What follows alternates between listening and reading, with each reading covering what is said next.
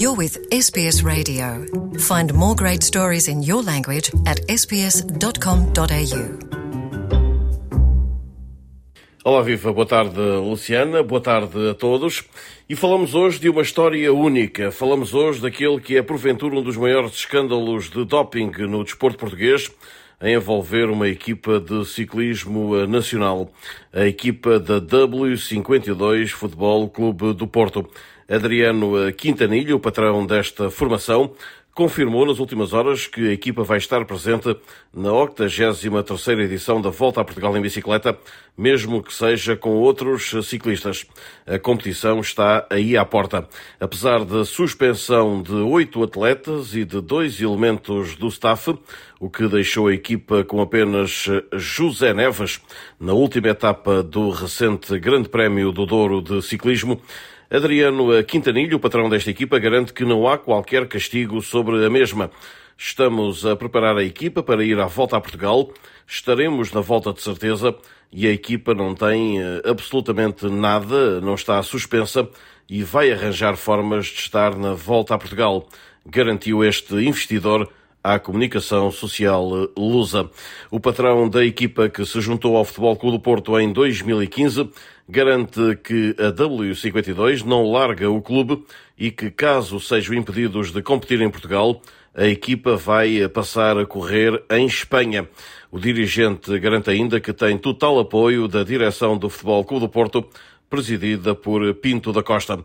Recorde-se que no final de abril, 10 corredores da W52 Futebol Clube do Porto foram eh, constituídos arguídos, portanto eh, suspeitos, e o diretor desportivo também, Nuno Ribeiro, foi eh, ainda detido, assim como o seu adjunto, no decurso de uma operação das autoridades portuguesas. Ribeiro e Rodrigues foram então impostas as medidas de coação de proibição do exercício de funções como uh, diretor desportivo e a obrigação ainda de apresentações semanais às autoridades policiais, além de proibição de contactar com os restantes uh, suspeitos. A estrutura deste clube, ligado ao Futebol do Porto há seis épocas, recorde-se, venceu as últimas nove edições da Volta a Portugal, mas os triunfos do seu corredor espanhol, Raul Alarcón, em 2017 e 2018, foram-lhe retirados uh, também por uso de métodos e ou substâncias proibidas. A próxima volta a Portugal em bicicleta, a maior competição velocipédica no nosso país, foi apresentada esta última sexta-feira. A prova vai para a estrada entre os dias 4 e 15 de agosto, arrancando com um prólogo em Lisboa, contando ainda com uma passagem por Espanha, em Badajoz, e terminando com um contrarrelógio entre o Porto e Vila Nova de Gaia. Em suma, neste caso, oito ciclistas da W52 Futebol Clube do Porto foram suspensos preventivamente pela Autoridade Antidopagem de Portugal, a ADOP, no âmbito de uma operação chamada Prova Limpa. A ADOP tinha notificado os ciclistas da equipa para apresentarem a sua defesa e a suspensão significa que a defesa foi recusada pela investigação. De acordo com as informações, dois mecânicos da equipa foram também eh, suspensos.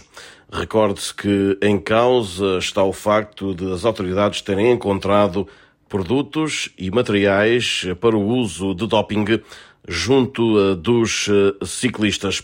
O antigo ciclista Nuno Ribeiro, vencedor da Volta a Portugal em 2003 e responsável desta equipa em termos técnicos, viria também ele a ser desapossado do triunfo de 2009, igualmente por doping. Nas reações a este mega escândalo, Joaquim Gomes, o diretor atual da Volta a Portugal, acredita que a saída da W52 Futebol Clube do Porto da prova seria uma má notícia para o ciclismo português e já pediu mesmo uma reforma na Autoridade Antidopagem de Portugal para evitar escândalos semelhantes.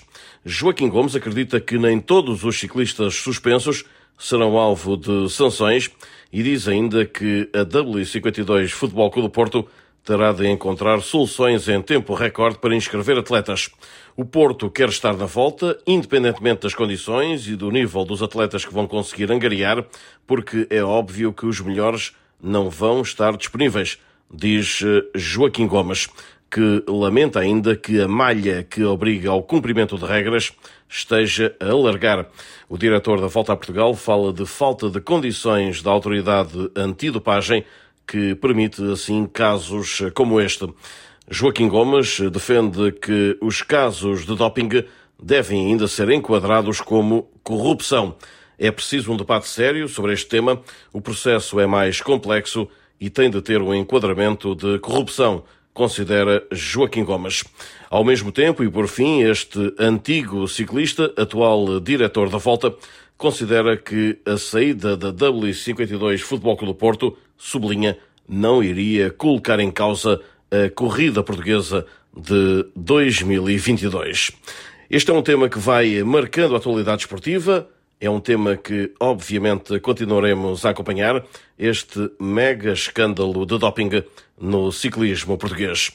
Por agora e por aqui é tudo. Não sei antes deixar um forte abraço para todos. De Lisboa, Rui Viegas para a Rádio SBS da Austrália. Want to hear more stories like this? Listen on Apple Podcasts, Google Podcasts, Spotify, or wherever you get your podcasts from.